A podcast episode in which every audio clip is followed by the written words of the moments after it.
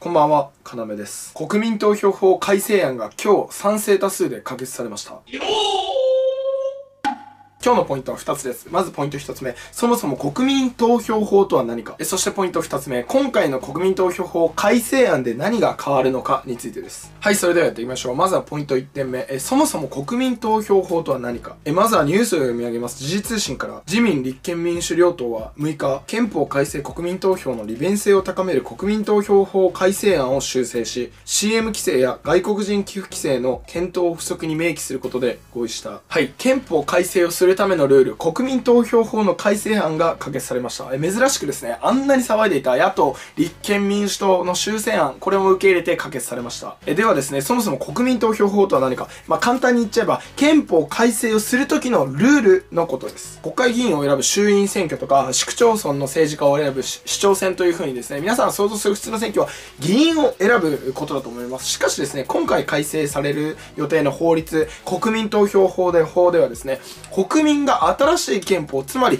憲法改正に賛成の投票をするか、反対の投票をするかという、これに関わってくるものなんです。じゃあここでなんで憲法改正をするためにわざわざルールが必要なのかというとですね、憲法というのはですね、国の最高法規といってですね、一番大切にしなきゃいけない最重要なルールだからなんです。そもそも憲法が国の一番上にあって、その下に法律があるんですよ。え法律はですね、国会議員が国会で提案して、それが賛成されれば法律が作られ、施行されるんですね。意外とですね、この法律っていうのはですね、この法律を作って施行されるっていうのは簡単なんですよ。が、憲法は違うんですね。憲法はも、先ほども言いましたけど、最も大切な国のルールなんで、憲法を改正するためのハードルを設けよう。改正するときは慎重に改正を吟味しようねってなったために、国民投票法というものが作られました。えしたがってですね、国民投票法はですね、簡単に言っちゃえば、憲法を改正するためのルールと覚えておけば間違いないです。はい、次にポイント2つ目なんですけれども、国民投票法が改正されて、具体的に何が変わるのかかについてです。国民投票法が改正されるとどう変わるか、あ一言で言えば投票率が上がる。このことが期待されています。えでは具体的に何をどう変えるか、いくつか項目があるんですが、主だったものは今日は4つ紹介していきたいと思います。え1つ目がですね、共通投票所の設置。そして2つ目が期日前投票の改良。これは緩和とも言われています。えそして3つ目、投票所に入ることができる子供の範囲の拡大。そして4つ目、洋上投票の拡充。はい、まずは1つ目、共通投票所の創設、設置です。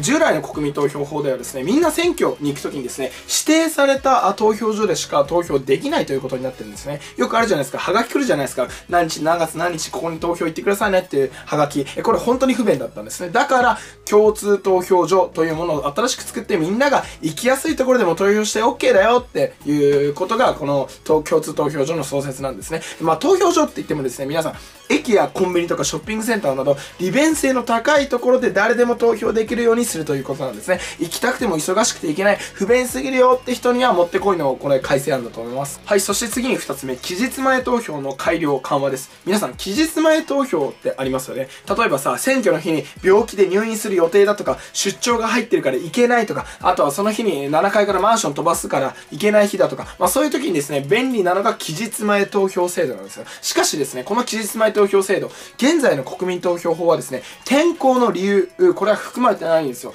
つまり選挙の当日雪とか雨が降る予報だからって言って期日前投票ができない風になってるんですよ。明日さ雪が降るとか明日雨が降るって分かってたら今日投票したいっすよね。まあこの天候を理由に期日前投票ができるようになるっていうのが今回の改正案なんです。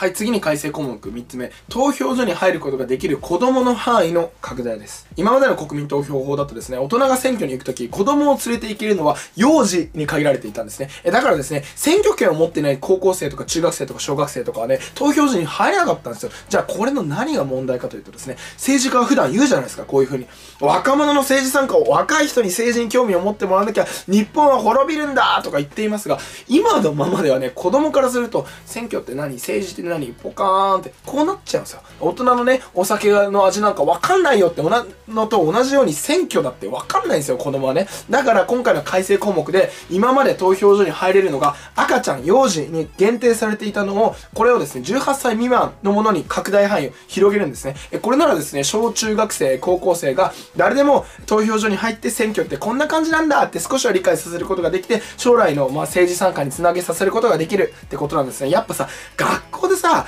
まあ、あの、子供はさ、選挙行けとか、選挙はね、政治はこうなんだよとか話されても、わけわかんないから。だから実際自分で行ってみる方が何百倍も刺激になりますよって話です。はい、そして次に最後に4つ目、洋上投票の拡充。まあこれ難しいんですけれどもね、一言で言えば、海上自衛隊員にも投票の権利をしっかり与えようというものです。海上自衛隊員だけじゃなくてですね、海上自衛隊の予備校とも言われる水産学校の高校生にもこれ投票の権利が与えられるようになるんですね。水産学校の高校生はですね、実習で海の上に長く滞在することも多いんですよ。その時に今までの国民投票法ではですね、選挙に参加できなかったんですよ。これを今回の改正案で彼らにもちゃんと権利を与えようということで、洋上投票の拡充案。これがですね、今回の改正案で盛り込まれることになりました。はい、最後になりますが、今回の国民投票法改正案ではですね、他にもお金をたくさん持っている政党がバンバン CM を流してもいいというのを禁止する CM 規制だったりですね、外国人がですね、国民の投票に影響を及ぼさないようにする外国人寄付規制、え、これらなどが同時に盛り込まれる予定です。まあ、気になった方はですね、ニュースなど、新聞などを見て詳しく見てみるといいと思います。それでは今日も最後までご清聴いただきありがとうございました。最後にチャンネル登録と皆さんグッドボタン、グッドボタンお願いします。明日も日本の誇りを